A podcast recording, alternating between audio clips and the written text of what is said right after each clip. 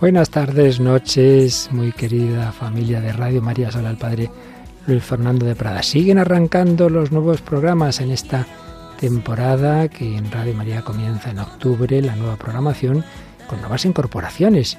También con despedidas, no ha podido seguir este curso por circunstancias personales. Este joven canario, Francisco José Machado Trujillo, que nos dirigía el programa de la Cruz al Palio, pero toman su relevo pues un joven sacerdote con un equipo de jóvenes de Granada, con este nuevo programa A la sombra de Mambré, jóvenes al encuentro con Cristo. Ya nos explicarán ellos cómo va a ser este programa, pero anticipamos, pues eso, que es un programa juvenil, el padre Javier Ortega es delegado precisamente de Pastoral Juvenil en la diócesis de Granada, pero también un programa cofrade, en este sentido, pues ese campo que trataba eh, Francisco José Machado Trujillo no va a quedar desatendido porque también vamos a hablar de esa religiosidad popular, de esas cofradías, de todo ese mundo tan bello que desde luego en Andalucía tiene tantísima presencia. Pues comienza este nuevo programa, agradecemos padre Javier Ortega, que no hay más que intentar localizarle para darse cuenta de que está siempre ocupadísimo en mil líos, como casi todos los curas, y sin embargo él y el equipo de colaboradores que nos va a presentar pues han sacado tiempo para estar también en Radio María un miércoles al mes. Aquí tendremos, aquí nos sentaremos a la sombra de Mambré para encontrarnos con Cristo.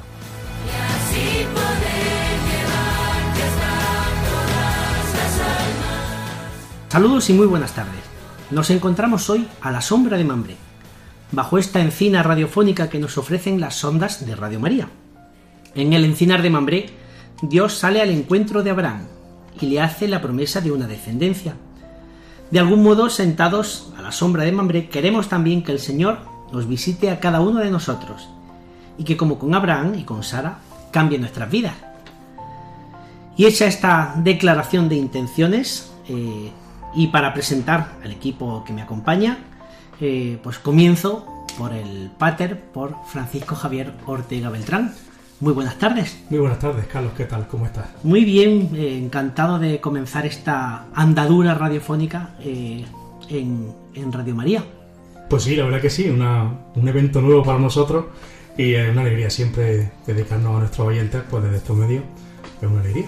Un nombre peculiar este de la sombra de, de Mambré, ¿no? Que a mí cuando, cuando me lo propusiste me no sé, la verdad es que no, no conocía esta, esta historia, la verdad que es un lugar bonito, ¿no? Para, para encontrarnos. Pues sí, es un lugar bonito, la verdad, para, para encontrarse con el Señor, que sale a nuestro encuentro. Nosotros estamos en nuestra tienda, como, como Abraham, y de buena buena primera nos encontramos que vienen tres personajes en busca nuestra a sentarse junto con nosotros, a comer y a disfrutar de un buen rato, donde vamos a aprender mucho. En Mambré también ah, se dedicó aquella palabra de, de Isaac, significa sonrisa de Dios, y comenzó la alegría de un matrimonio pues que no tenía descendencia. Así que con esa alegría comenzamos también, con la alegría, con esa sonrisa y comenzar una, una relación, un día vista, pues no solamente entre nosotros, sino también junto con el Señor.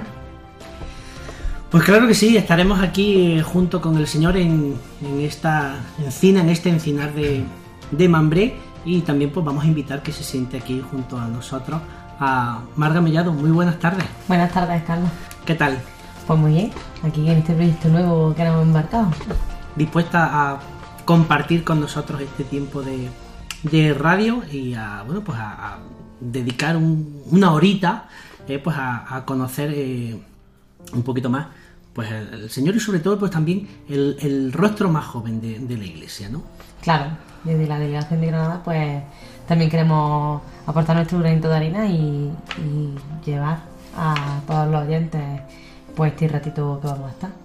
Ya Marga ha hecho un pequeño spoiler y, bueno, ya supongo que nuestros oyentes eh, se habrán dado cuenta de que de Burgos no somos. Burgos, Soria no, no, es, nuestro, no es nuestro acento. Eh, nosotros hacemos este programa desde Granada y el equipo que, conforma pues esta, este tiempo de radio eh, pues es parte de la delegación de Pastoral de Juventud de la Archidiócesis de Granada. Y bueno, pues damos eh, paso, presentamos ya al último componente de, esta mesa de hoy, que es eh, Gregorio López Goyo. Muy buenas tardes. Muy buenas tardes, Carlos. ¿Qué tal? Pues muy bien. comenzamos hoy este, esta nueva andadura en, un ilusionante proyecto en el que podés llevar a, muchos oyentes eh, esta sombra de Mambre. Pues claro que sí, bueno, que, de cara al, resto del año, pues eh, queremos que este sea un, punto de encuentro pues con, las diferentes realidades de la iglesia y muy especialmente pues con aquellas realidades que están más cerca de, los jóvenes.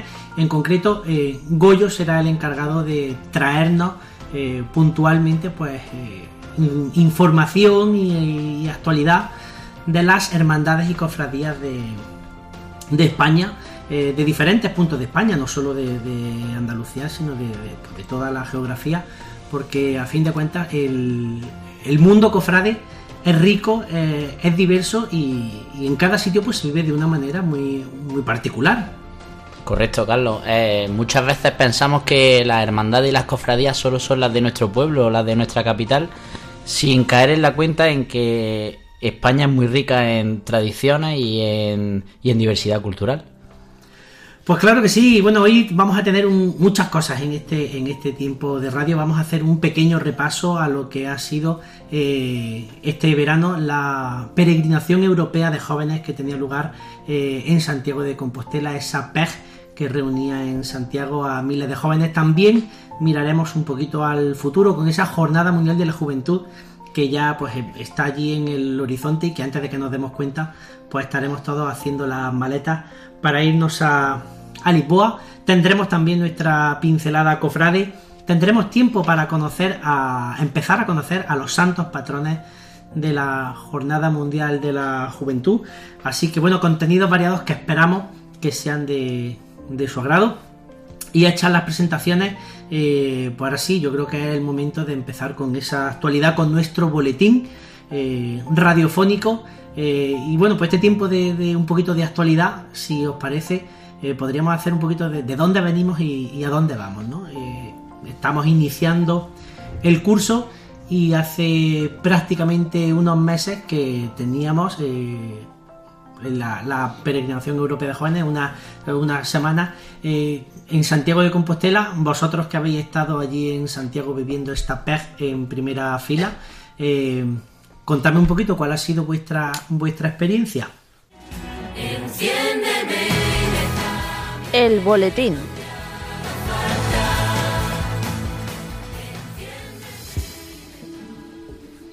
¿Quién empieza?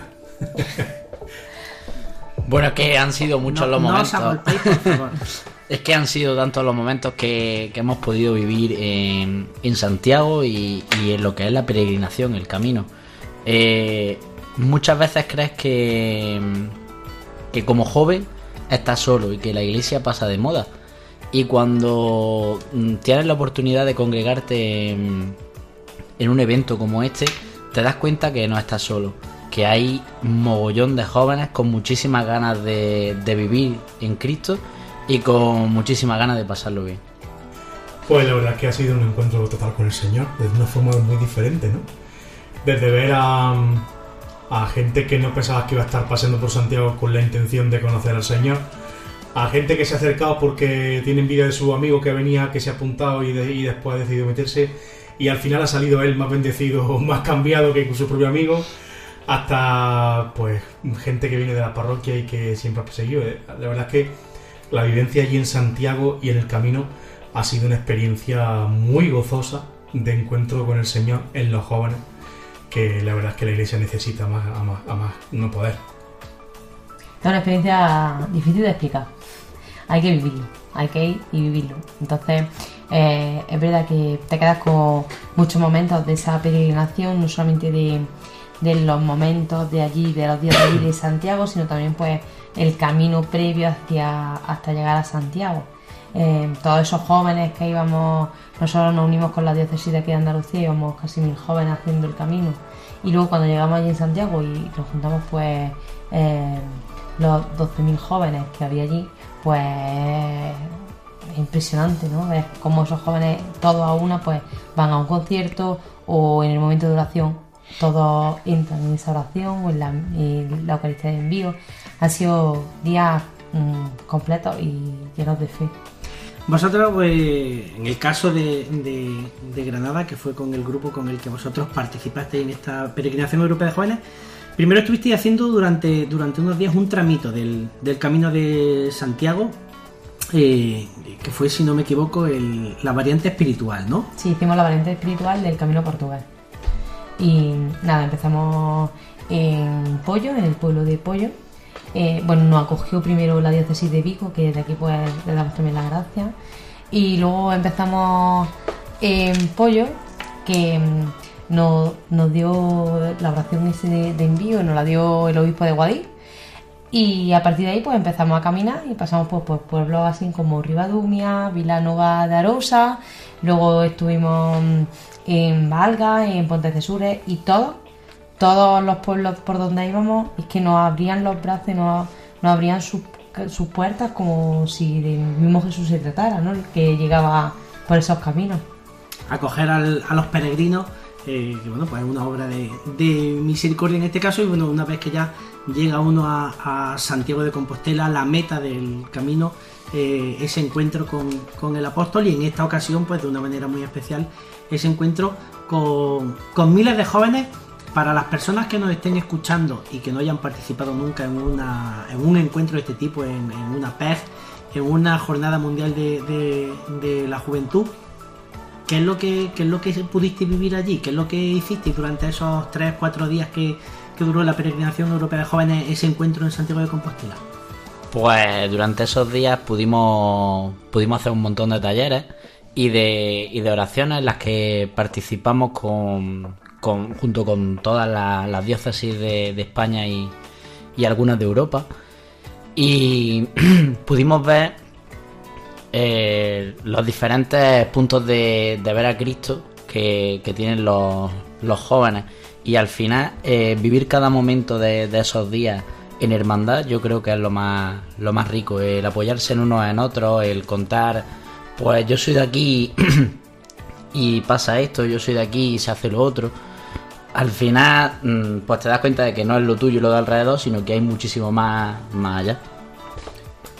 Yo recuerdo esa, esa, esa experiencia, esa vivencia que comenta, yo lo recuerdo eh, de un modo similar eh, cuando he participado en la, en la, Jornada Mundial de la Juventud, la manera en la que, bueno, pues nos une una misma fe, sin embargo, pues cada uno tiene una manera de expresarla, de, de vivirla, incluso el mismo tono de las celebraciones de la Eucaristía, pues no tiene nada que ver una, una, una Eucaristía, por lo mejor tal y como estamos acostumbrados a, vivirla aquí en, España, con un grupo de América Latina o un grupo de, África y sin embargo, pues todos estamos eh, compartiendo y al final esa experiencia de, comunión entre todos los participantes, pues yo creo que es lo, más enriquecedor, ¿no? La, sensación, la sensación que yo más destacaría es el no conocer a la persona que tienes enfrente y sin embargo eh, sentir que la conoces de toda la vida, sentir como que es un, familiar. Llega a sentir que es como otro más de, la familia. Y ahora ya si miramos al futuro, pues tenemos en, el horizonte, eh, pues ya vemos Lisboa.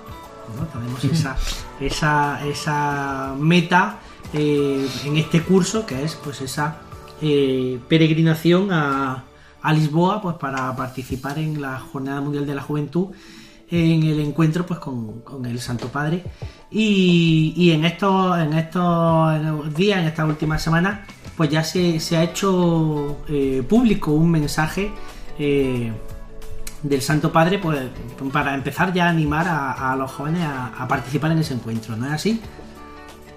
Pues sí, desde el día 12 de septiembre pues ya el Santo Padre volvió a darnos un mensaje para, la Jornada Mundial de la Juventud, donde de nuevo pues, recalcó otra vez aquel lema que pusimos desde un principio. Sabemos que esta JMJ se ha retrasado un año debido a la pandemia, y entonces hemos puesto pues otra vez de nuevo en la palestra después de la PEG, hemos puesto de nuevo la JMJ y pues de nuevo sale a, a recordarnos, ¿no? El lema es muy bonito porque el lema, como siempre, para la Virgen María, para los papas y para toda la iglesia prácticamente, como por nuestra radio, ¿no? Está siempre presente. Pues quieras que no, ha, escogido uno de los mejores lemas, ¿no? María se levantó y partió sin demora, ¿no? Y, a partir de ahí, pues el Papa comienza a hablarnos, ¿no? Pues qué significa eso de, levantarse y rápidamente partir sin demora, ¿no? Y habla también de las prisas, habla de muchas cosas, ¿no? primera hace como tres apartados, ese María se levantó, ¿no? Seguidamente de un segundo apartado, y partió sin demora. Y por último también lo dedica el tercer apartado, hablando de la prisa, pero de un tipo de prisa buena, una prisa que siempre nos empuja pues, hacia arriba y hacia todos los demás. Y a partir de entonces, a partir de la imagen de la Virgen María, pues comienza a darnos cuenta de que es el mejor ejemplo que podemos tener precisamente pues para participar de esta Jornada Mundial de la Juventud que también nos pega un empujón al día de mañana, que no se queda simplemente en esos días de convivencia, sino que es una forma también de enviarnos a una misión muy concreta, que es el gran anuncio que tenemos. Después de todo lo que hemos vivido, pues ahora lo compartimos con los demás.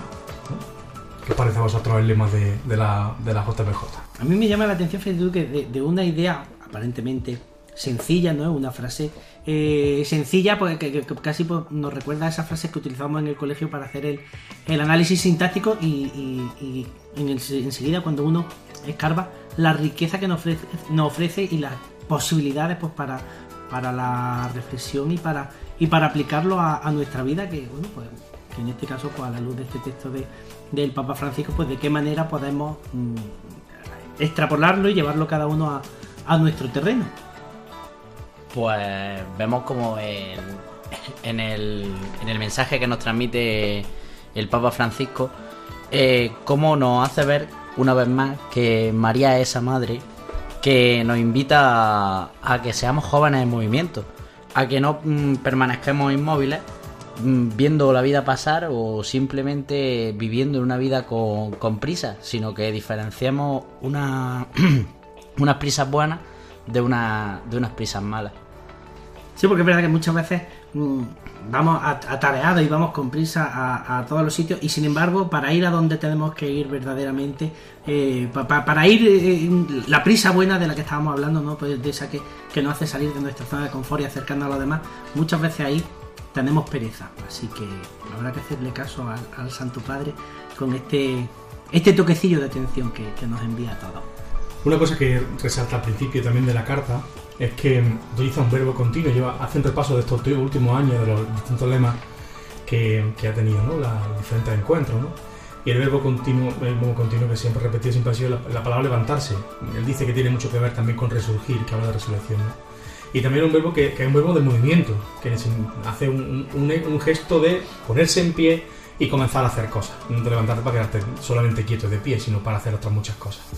Con lo cual, yo un verbo, un verbo que lo he utilizado en momentos claves, ese partido sin demora en busca suya, ese levántate que el Señor le dice al hijo difunto de la viuda de Naín, ¿no?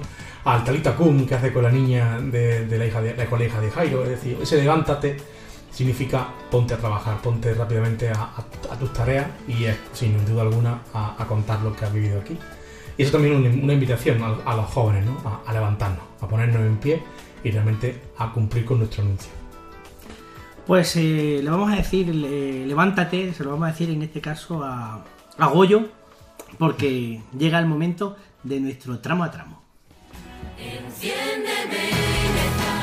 Tramo a tramo. Pues en nuestro tramo a tramo nos vamos a acercar en cada programa pues a la realidad de las hermandades y cofradías de toda España para conocer pues cómo, cómo viven, cómo, cómo se preparan, porque muchas veces pensamos hermandad y cofradía y nos vamos directamente a la Semana Santa, pero no hay nada más lejos de la realidad. la actividad cofrade no para en todo el año y luego pues a lo largo de, todo el país tenemos eh, hermandades y cofradías que tienen momentos muy especiales eh, pues eh, en los diferentes meses, no solamente en los meses de cuaresma, de Semana Santa, sino pues que hay hermandades que, tienen su, su punto álgido pues en los meses de septiembre, octubre, de noviembre eh, diciembre, o sea que todo el año hay actividad cofrade. Y en este caso, bueno, pues nosotros ya hemos dicho al principio del programa que estamos en Granada, que somos de Granada. Y mm, Goyo, yo creo que hoy eh, vamos a hablar, eh, vamos a dedicarle este tiempo pues a la patrona de Granada y de su archidiócesis, que no es otra que la Virgen de las Angustias. Pues sí, como no podía ser de, otra manera, pues, para empezar, para inaugurar este, este programa, eh, qué mejor que hablar de, nuestra patrona, la Virgen de la Angustia. Una imagen que, a pesar de ser dolorosa, no procesiona en Semana Santa, sino que vive su, su culto y su momento álgido en, el mes de septiembre, ya en el pasado mes de septiembre. Eh, desde la ofrenda floral el 15 de septiembre hasta su, su salida procesional eh, el, último el último fin de semana, concretamente el domingo del mes de septiembre, a la que tanto granadinos como, como de todas partes de la diócesis, incluso de Andalucía Oriental, se congregan en, en nuestra capital para, vivir ese momento. Este año sobre todo más esperado, después del paréntesis que, hemos tenido a causa de la dichosa pandemia. La Virgen de las Angustias, que sin lugar a dudas pues es un torrente de devoción en toda Andalucía eh, oriental eh, y es una devoción pues aquilatada pues ya con, muchos siglos de, de tradición y de devoción porque es una, una devoción que trae a Granada la reina Isabel la Católica, nada más y nada menos. La misma Isabel la Católica trajo consigo, con la conquista de, Granada, trajo una tabla en la que se reflejaba esta, esta vocación eh, ya hace algunos 500 años. Y posteriormente se hizo una, una imagen nueva, que se desconoce el paradero, y luego eh, Gaspar Becerra eh, realiza en talla completa la, imagen que, a día de hoy conocemos, pero que como se ve a lo largo de, los años pues se ha ido modificando hasta tener la impronta que, hoy día vemos. Para las personas que nos estén escuchando y que no hayan visto nunca la, la imagen de la Virgen de la Angustia, podríamos enclavarla en, el tipo iconográfico de, la piedad, ¿no? de, de María al pie de la cruz sosteniendo a, Cristo, eh, sobre su, regazo, eh, una imagen con una gran devoción, eh, que es patrona de la ciudad. ¿Desde cuándo es patrona de la ciudad, la Virgen de la Angustia? Pues patrona de Granada desde el año 1887, desde finales del siglo XIX y posteriormente coronada a principios del siglo XX, concretamente en 1913. La Virgen de la Angustia es que hay que decir que, para los granadinos, como todas las, patronas, cada una en su, en su, en su tierra, digamos, ¿no? Pues cuenta con un gran predicamento, pero además eh, Granada, que es una zona con una gran actividad sísmica, eh, el granadino siempre ha mirado a la Virgen de la Angustia en los momentos de, de, terremotos, cuando hay un enjambre sísmico que, se llama ahora, y la Virgen de la Angustia pues siempre ha, recibido el fervor popular de manera muy significativa en los momentos en los que los terremotos han sido importantes. Pues sí, y, testigo de ello es el, patronaco de la Virgen de la Angustia en pueblos como el de Alama de Granada, que, sufrió en su momento un, fuerte temblor sísmico que, asoló el pueblo por completo, al igual que, este pueblo, pues varios de la provincia de, Granada y, sobre todo pues la imagen que venimos a referir, la de la patrona de la ciudad. Eh, fruto de ese, de ese, de ese patronago y fruto de, de, ese, de esa intervención eh, de la Virgen, pues cuando, cuando ha, habido terremotos, ¿no? de ese, de ese cariño que el pueblo le, ha brindado y de ese amparo, eh, pues surge el, voto que la ciudad hace a la Virgen de la Angustia como mediadora, como, como, como amparo, nunca mejor dicho, pues para librar a, a los granadinos de, de estos temblores. Eh, un voto que tiene lugar durante los meses de, en el mes de, en el mes de diciembre, durante la celebración de, de la Navidad. Y una devoción, la, la de la Virgen de la Angustia, que es una de las imágenes coronadas más antiguas que, tenemos en, España. Hace ya más de un siglo que la Virgen de la Angustia fue coronada canónicamente en una celebración que las crónicas de la época nos dicen pues, que no tuvo parangón. ¿no? Eh, eh, fue un, acto multitudinario en Puerta Real, en el centro eh, neurálgico de la ciudad y que bueno pues que congregó a, cientos de, personas en una jornada pues que está clavada para, para, la historia. Pues sí, una jornada en la que se vivieron momentos muy especiales en las que todo el pueblo granadino se agolpó a, a respaldar esta coronación porque no era una coronación simplemente de fervor, sino que también milagros, mm, a causa de milagros y, por aclamación popular.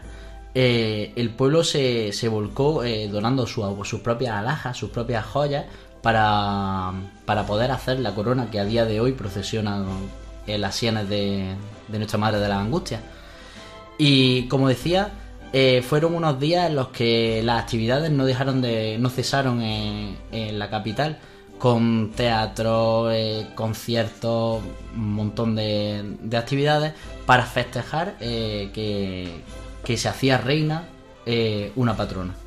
La verdad es que yo muchas veces cuando veo las crónicas, veo las fotos de esa, esa foto eh, de, de esa jornada, estamos hablando eh, del año, si no me falla la memoria, 1920, 13 de septiembre. 1913. Eh, 1913, perdón. el 20, el 20, de, septiembre de, 1913. ha habido ahí un fallo de un, un baile de cifras pero eh, me, da una envidia de, los granadinos que pudieron vivir ese, y eso que no lo podemos ese ver momento, ese momento eh, así que, bueno, pues grandes efeméridas pues que quedan, quedan en, en los anales de la historia. Y este año pues se está viviendo también una celebración importante y es que el templo en el que se encuentra la Virgen de la Angustia eh, es basílica y, este año pues eh, se está celebrando una fecha redonda, ¿no? De esas que nos gusta celebrar. Pues sí, el templo que, ya está construido encima de, una antigua ermita de, Santa Úrsula y Susana eh, desde, desde, hace justo 100 años, desde hace un siglo, eh, se, se, erigió como, como, basílica y permanece abierta cada día, eh, signo del fervor que, que Granada y su archidiócesis le procesa, porque la, visitan continuamente. Es un no parar de, de granadinos los que, los que pasan a sus plantas. Pues claro que sí, si vienen ustedes por Granada, pues tienen que ver la Alhambra, obviamente, y tienen que hacer una parada en la Basílica de la Virgen de la Angustia. Y si tienen la oportunidad, pues no se queden con las ganas de subir al camarín. No está abierto todos los días, pero, eh, pero si tienen la oportunidad de visitarlo, pues no se lo pierdan porque es una auténtica joya del barroco mm, más espectacular. Precisamente el camarín eh, de la Virgen de la Angustia fue un, es un espacio que está muy vinculado a un a un hecho que pudo acabar en tragedia y que, bueno, pues milagrosamente pues eh, terminó bien pues, para, los granadinos y, para la imagen de la Virgen y es que eh, la Virgen eh, salió indemne de un incendio bastante complicado, ¿no? Pues sí, era 1916 cuando el camarín de la Virgen de, de la Angustia se, se prendía en llamas y consiguieron consiguieron sacar a pesar del volumen que nuestra patrona ostenta consiguieron sacarla de la basílica y ponerla en, resguardo. Fue la verdad que un auténtico milagro el que no acabara todo en, una tragedia como, como bien dice. Pues eh, pues sí la verdad que eh, si, echan un vistazo en, internet hay unas tablas eh, preciosas que, se hicieron a partir de de ese momento en el que, en el que se, se refleja pictóricamente esa salida milagrosa de la Virgen de la Basílica y en el que aparecen eh, pintados personajes que intervinieron en ese, en ese momento y bueno, pues que de esa manera quedaron plasmados para la historia en el interior de, de la Basílica. Así que bueno, eh, Goyo nos ha traído estas pinceladas para conocer mejor en esta ocasión a la Virgen de la Angustia, a la patrona de, de Granada, eh, Javi Marga, que estáis muy callados. Eh, teníamos hace muy poquito, hace apenas una semana, eh, a la Virgen de la Angustia recorriendo las calles después de, la pandemia, después de ese parón. ¿Cómo se vive este, este día tan especial en las calles de la ciudad? Hombre, es un día grande para la ciudad de Granada. Es un día de los más grandes, ¿no? Yo creo que junto al Corpus es el día más grande de la ciudad. Y la verdad es que el domingo este último de septiembre en Granada había muchísima gente en la calle. Muchísima. Yo creo que más que ningún año. Yo creo que la gente tenía ganas de ver a su patrona en la calle. Eh, de todas formas, mm, hay que decir que ese día a, Granada hay que venir, sí o sí, ya sea en autobús, ya sea en coche o andando, como también hay muchísimos peregrinos que lo hacen desde todos los puntos de, la provincia de Granada vienen andando. Eh, o sea que es que a la patrona hay que verla, sí o sí. Ya puede ser a las 6 de la mañana del último domingo de septiembre, puede ser a las 11 de la noche antes de que cierren la puerta de la basílica, ¿no? Pero la Virgen de la Angustia sí que sí, hay que venir a verla. Hay un día de fiesta, la Granada entera está de fiesta, todas las calles están preparadas, las plazas más importantes están incluso con, los productos típicos del mes de septiembre, ¿no? por ejemplo son las acerolas o las zofaifas, que son frutos de, esta, de esta época, o las tortas de la Virgen, rellenas de cabello de ángel o de chocolate, para quien no le guste el cabello de ángel, ¿no? pero son productos típicos que sí o sí se compran en este día, porque es que además no lo encontramos nada más que, que en el día de la Virgen de la Angustia alrededor. Entonces, es un día muy especial para cualquier granadino. Podemos faltar para cualquier cosa, pero para el cuerpo y para la Virgen de la Angustia, el granadino tiene que estar en Granada. Pues ahí quedan esas dos eh, fechas, esas dos invitaciones, pues para que aquellas personas que nos estén escuchando y que no hayan visitado Granada, o que hayan visitado Granada y necesiten una excusa maravillosa para volver, pues ahí están esas dos fechas. O esas tres fechas, si, si me lo permiten, el Corpus, el 15 de septiembre, la ofrenda floral a la Virgen de la Angustia, y ese último domingo de septiembre, que sea el 24, el 25, el 26, en lo que caiga, el último domingo de septiembre, el encuentro con la patrona, que a partir de las 6 de la mañana que comienza la primera Eucaristía y hasta la medianoche, pues es un día que gira en torno a la figura de la Virgen María, en este caso bajo la vocación de Nuestra Señora de la Angustia. Eh, Goyo, se nos va acabando el tiempo eh, destinado a, hablar de hermandades y cofradías y yo creo que lo suyo es que nos despidamos con una marcha pues para darle un poquito de sabor cofrade a este tiempo de radio. Por supuesto, qué mejor forma de, despedir este tramo a tramo que con, una, marcha que nos deje ese sabor de, querer más. ¿Con qué nos despedimos? Cuéntanos. Pues, por ejemplo, una, una creación de hace pocos años de Víctor Manuel Ferrer, de un artista granadino, un compositor granadino y director de la banda de, del Padul, que es un, pueblo de, de cerca de, de la capital granadina eh, titulada Virgen de las Nieves Coronadas. Pues con Virgen de las Nieves Coronadas eh, vamos a despedir este tiempo, eh, cofrade. Goyo, muchísimas gracias por acercarnos a la Virgen de la Angustia a todos los oyentes de Radio María. Muchas gracias a ti, Carlos.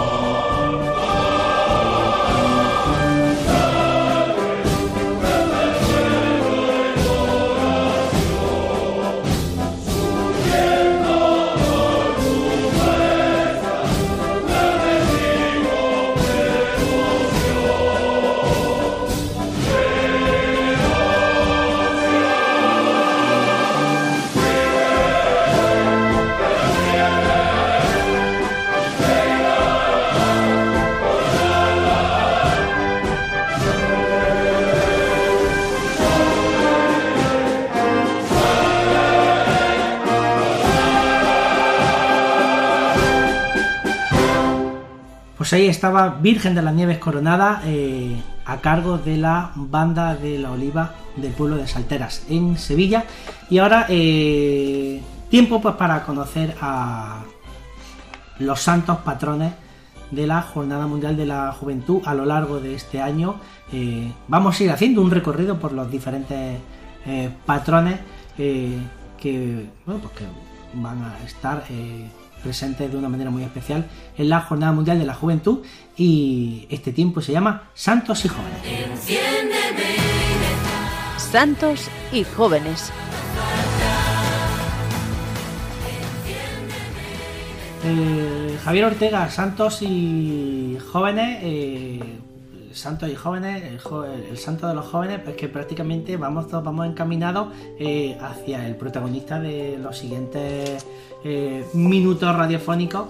Eh, y es que es un personaje que para los que hemos sido jóvenes hasta hace un poquito, pues era, era el, gran santo de los jóvenes, que no es otro que San Juan Pablo II. San Juan Pablo II. para muchos, bueno, pues durante mucho tiempo pues fue el, el, único papa que, conocíamos y, y, un auténtico eh, referente y bueno pues este año como fundador de la Jornada Mundial de, la Juventud eh, pues nos lo proponen pues como, como un modelo. Y si te parece pues vamos a aprovechar para conocer esta figura porque todos conocemos mm, ampliamente pues el lado más público de Juan Pablo II, eh, del, Papa viajero, el líder carismático, eh, pero detrás de, esa figura pues hay una persona con una historia eh, sumamente sorprendente. Hay una historia realmente tocada por el dedo de Dios desde el principio, porque la cantidad de cosas que le pasan en su vida y donde llega a estar al final, ¿no? Eh, él ni siquiera se lo pensaba, él no sabía, ni, no, se podía esperar siendo un joven tan joven que el Señor le, hubiera, le fuera a pedir lo que, lo que al final le llegó a pedir. ¿no?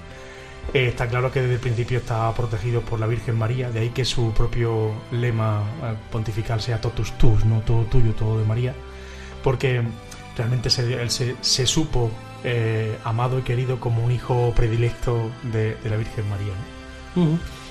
Juan Pablo II Karol Wojtyla, eh, nace en Polonia eh, en una circunstancia eh, muy compleja, ¿no? En lo que toca su, a su infancia y sobre todo a su juventud. Pues sí, él nace un 18 de mayo de 1920 en la ciudad de Wadowice, allí en Polonia, y surge o nace en una, situación, pues como tú dices, muy, muy precaria. El pueblo realmente está pasando varias calamidades, ¿no?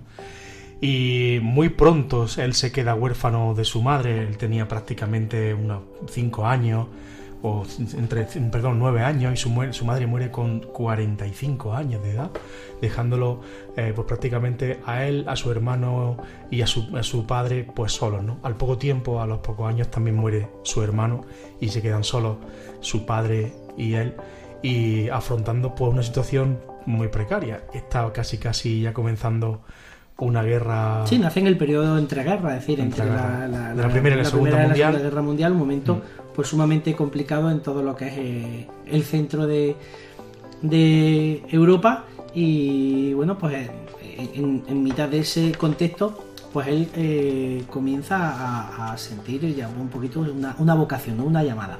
Sí, bueno, tiene, tiene su proceso, ¿no? Él, se, bueno, se queda prácticamente, su padre muere también al poco tiempo, dejándolo con, a los 20 años prácticamente había perdido toda su familia, no tenía nada.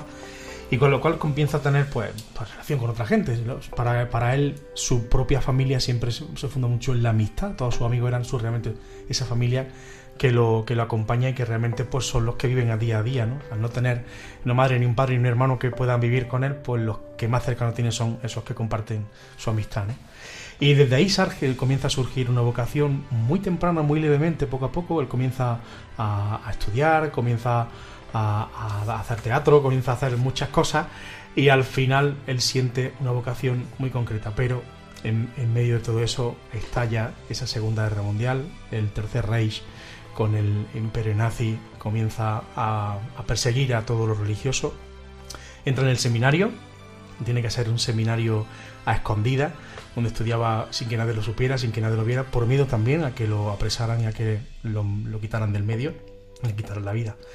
Pues aún así, después de que incluso a muchos compañeros les pasa eso, Carol Botigua se, se salva. No sabemos cómo ni por qué, pero sabemos que la mano de Dios siempre está por medio y siempre se salva. Sí, una situación complicada porque primero eh, eh, eh, el, nazismo, más adelante el comunismo, pero, pero ese proceso de, de, formación en el seminario, pues un proceso muy abrupto en la clandestinidad, en el que, bueno, pues incluso pues llega a estar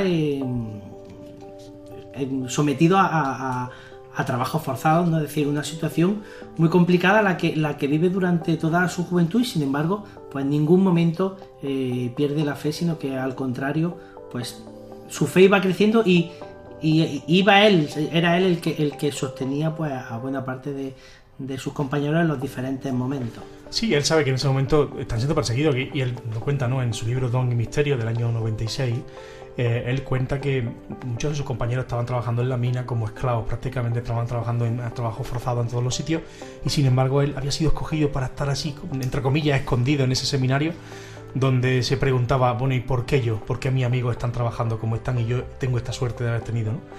En ese momento pensaba que era suerte, luego con el tiempo, él mismo dice en ese libro, en Don y Misterio, dice, ni mucho menos era suerte. Ya sabía bien el que tenía que saberlo, el por qué me elegía. Y a partir de entonces comienza se da cuenta de algo que va a ser también crucial en su ministerio y que va a ser crucial en su papado, que es hablar de la eterna misericordia. Algo que también fue crucial, ¿no? Porque, y esto, aunque suene a spoiler, no lo es, ¿no? Pero precisamente él, el día que parte a la casa del Padre es precisamente el domingo de la misericordia, que él mismo instituyó en la iglesia como fiesta para todos los cristianos. Eh, hemos hablado ya de, pues, de esa formación, de ese eh, seminario clandestino. Eh, ¿Cómo, es el, cómo son los años de, sacerdocio, los primeros años de, sacerdocio y de episcopado de San Juan Pablo II? Pues en principio él se ordena el día 1 de noviembre, Día de los Santos, del año 1946, y rápidamente lo mandan a Roma que termine su tesis doctoral, y allí entra en, en contacto con la Juventud Obrera Católica, con la JOC, ¿no? y a partir de entonces se da cuenta de la cercanía que tiene que tener con los jóvenes obreros, con, la, con el mundo obrero, ¿no? Y también con el mundo universitario. Y comienza ahí a tener una relación que va a durar hasta el último día de su vida, porque se enamora perdidamente de los jóvenes y, hasta el mismo día, cuando se despide prácticamente de España en, aquella última visita que nos hace, pues que él, tenía, él sigue siendo un joven, con 83 años, pero sigue siendo un joven toda su vida. ¿no? Y mm, su vida prácticamente en esa época de sacerdocio y episcopado, pues prácticamente la, la vive por y para el mundo de los jóvenes. Eh, de esa manera, eh, bueno, pues ya se va a Roma, tiene, eh, entra en contacto con los jóvenes y de algún momento, de algún modo nos estamos acercando ya a ese momento en el que Carol Boitigua va a pasar a ser Juan Pablo II. Juan Pablo II, sí. Bueno, lo, ordenan obispo a los 38 años, una edad muy pronta, en obispo de Cracovia y eso le permite que en esa época pueda participar activamente, muy activamente, en, el Concilio Vaticano II entre los años 62 y 65. Con lo cual también va a vivir un espíritu nuevo de, renovación de la Iglesia, que luego va a ser él el encargado de darle funcionamiento y de darle movimiento para llegar a nuestros días. Él también se vio eh, en esa obligación de, hacer que la Iglesia del siglo XX fuera trasladada a la Iglesia del siglo XXI. y vivió prácticamente pues todos los años del porconcilio, vivió todos los años de, ese de, crudeza, de eso, de ese no, no saber aceptar o, cuadrar bien cómo fue el concilio, ¿no? Y aún así, firmemente hizo que la iglesia siguiera andando, se encajara, ¿no? Pues prácticamente llegó a, ser eh, elegido papa con, muy joven también, pues había sido elegido obispo muy pronto, con, 30, con 38 creo que han que he dicho, pues con papá mucho más joven. Yo creo que ha sido uno de los más jóvenes que, ha elegido la iglesia, y dejándonos pues grandes mensajes desde el inicio de su pontificado, eh, como el que dejó aquí en, Santiago en, aquella jornada mundial, no tengáis miedo, ¿no? abrir las puertas a Cristo, ¿no? y tanto, tanto otros. O sea, acompáñame, Carlos, tú que conoces, ¿qué te recuerdas tú de, de, San Juan Pablo II? es verdad que llama la atención entre un personaje como, Juan Pablo II, ¿no?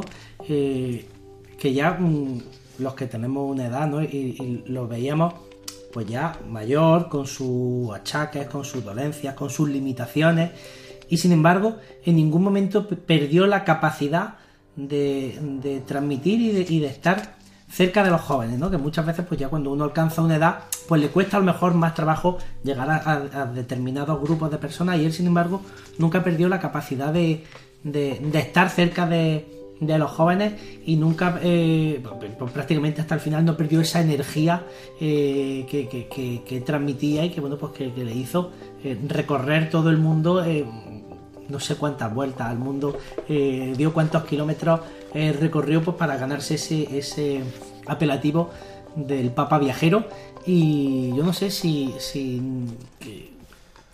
San Juan Pablo II nos lo proponen como uno de los santos patrones de la Jornada Mundial de la Juventud, eh, ¿cuál sería el mensaje, ¿no? O un poquito, eh, ¿qué nos puede aportar o qué nos, así, resumiendo porque es muchísimo, ¿no? Pero, ¿qué nos puede decir eh, o qué le puede decir San Juan Pablo II a un joven del siglo XXI?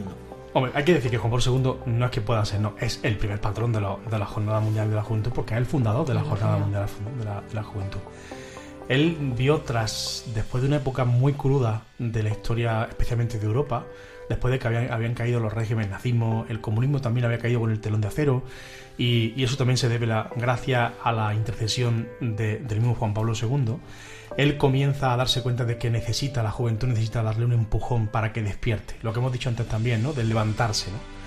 Y él propone ese primer encuentro de jóvenes mundial en Santiago de Compostela, donde comienza a, encontrarse, quiere encontrarse con los jóvenes. Y desde entonces, qué mejor que encuentro que el Papa sale en busca de los jóvenes y lo que él nos esperaba, yo creo, es que los jóvenes respondieran de la forma en que respondieron.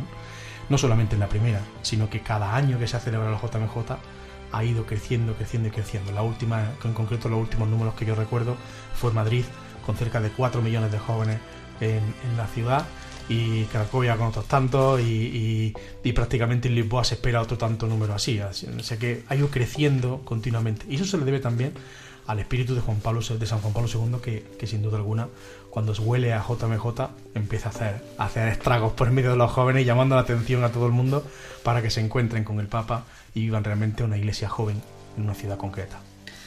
Muy bien, pues nos quedamos con este mensaje. Eh, pues la figura de San Juan Pablo II siempre presente eh, pues cuando estamos hablando de, los jóvenes eh, dentro de, la iglesia y para el próximo programa bueno pues traeremos a otro de los santos patrones de la Jornada Mundial de la Juventud porque son varios ¿no? los patrones que nos proponen sí sí son bastantes son bastantes no vamos a, levantar puedo decirte si quieres el, nombre, el nombre del siguiente te lo puedo decir pero Mira, ¿hacemos spoiler o no?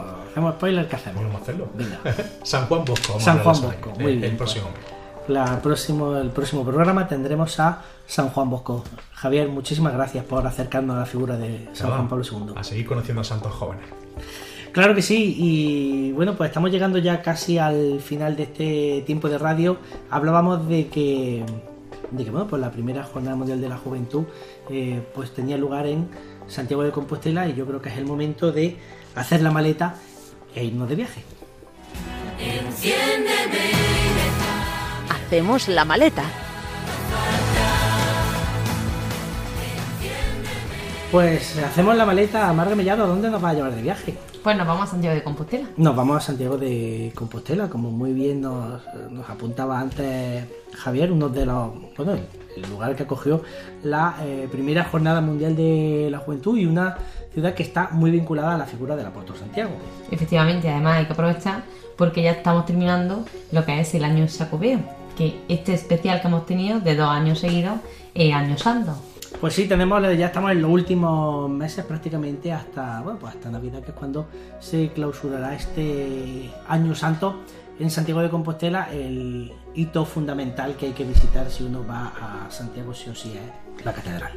Sí, hombre, hay que verlo. La catedral que alberga los restos del apóstol Santiago, ya saben que es pues, uno de los mm, discípulos. Eh, predilectos de Jesús, por así decirlo, de los que estaban en su círculo más íntimo, eh, hermano del apóstol eh, San, Juan, eh, conocido con el sobrenombre de, de Boanerges, ¿no? ese apodo que, Jesús le pone por su carácter impetuoso y que la tradición nos dice que vino a España, vino a evangelizar a España según un texto medieval, ¿no? Que se llama el Breviario de los Apóstoles. El Breviario de los Apóstoles, que es eh, pues es un texto que se escribe en Francia, entre Francia e Italia, entre los siglos 6 y 7, y es la referencia pues más antigua del que tenemos de que el apóstol Santiago pues estuvo aquí en España. Entonces, según este texto, según la tradición, pues cuentan que los apóstoles eran enterrados en el sitio donde venían a evangelizar. Entonces, pues nada, eh, Santiago después de evangelizar en España, en en el, occidente de Hispania, pues vuelve a su tierra, Tierra Santa, donde es decapitado por el rey Herodes. Son sus discípulos, su Teodoro y Atanasio, los que se encargan de traerlo por el río Ulla hasta lo que hoy es Padrón. Y entonces, pues, la ubicación de su tumba lo entierran y se pierde, su ubicación se pierde hasta principios del siglo IX, donde eh, un, un, cristiano, un ermitaño llamado Payo, pues ve unas luces brillando en un monte deshabitado y entonces en ese hallaron, en ese monte hallaron una tumba de origen romano con un hombre al que le habían decapitado porque tenían la cabeza bajo el brazo. Esa tumba es el origen bueno, pues, de la actual ciudad de Santiago de Compostela y es también pues el, epicentro eh, que da sentido a toda esa fantástica eh, catedral eh, románica que si no me equivoco es el segundo o el tercer templo que se hace en esa, en esa ubicación, ¿no? Sí, cuando se, encuentra esa tumba es Alfonso II el Casto el que manda a construir una primera iglesia que es lo que hoy conocemos como la cripta donde están los restos del apóstol Santiago. Luego pues hay un siguiente paso que es una iglesia primitiva y que ya tampoco existe. Que ya tampoco existe porque fue destruida por Almanzar y luego, pues finalmente mm, piensan si eh, construir una nueva o si eh, restaurar la que ya había y mm, se lían la punta a la cabeza y construyen la nueva, la, actual catedral de Santiago de Compostela. Eh, bueno, una catedral, una joya de una estructura románica fantástica. si visitamos la catedral de Santiago de Compostela, ¿qué no nos podemos perder? No nos podemos perder el pórtico de la gloria, recién restaurado. El Pórtico de la Gloria es de estilo románico y fue encargado por el rey de León Fernando II. Eh, aparece, en él aparece Cristo triunfante en una escena que nos evoca la gloria. A su izquierda pues están las almas que están en el infierno y a la derecha las almas que ya están gozando de la presencia de Dios. Mm, bueno, luego tiene pues los ángeles, los profetas y es una obra fundamental de la historia del arte que además supone el primer paso ese de eh, la transición del románico al gótico. Más cosas que no nos podemos perder, pues por supuesto la crista y también hay que participar de la misa del peregrino donde se vuela el botafumero. Pues ahí queda ese apunte, esas cosas que no nos podemos perder si visitamos la Catedral de Santiago de Compostela. Eh, muchas gracias por hacernos, por, invitarnos a hacer la, la maleta. Y bueno, pues de esta manera hemos llegado al final de este tiempo de radio que se nos ha pasado volando. Pues sí, que se pasa rápido. Eh, ha sido un placer compartir este tiempo con vosotros. Hoy hemos estado un poco, un poco, hemos barrido para casa bastante, ¿no? Hemos barrido muchísimo, por no decir todo. Bueno, hemos invitado, hemos invitado a nuestros oyentes a que disfruten un poquito de Granada, pero ya para la próxima vez prometemos eh, que saldremos fuera y os traeremos, bueno, pues de la mano de, Goyo, eh, pues viajaremos a otros puntos de, España y también, pues tendremos tiempo de conocer cómo se están preparando en otras diócesis pues, para participar en esa Jornada Mundial de la Juventud y en otros eventos que hay a lo largo de todo el año. Javier Ortega, un placer compartir este tiempo de radio contigo. Igualmente, siempre un placer compartir tiempo contigo. Goyo, eh, muchísimas gracias por acompañarnos. Muchísimas gracias a ti y a los demás compañeros que hoy nos acompañan. Marga Mellado, muchísimas gracias. Nada, a vosotros por este ratito. Pues ponemos eh, punto y final a este tiempo de radio en Radio María. Eh, nos escuchamos pues prácticamente dentro de un mes. Hasta entonces, sed muy felices.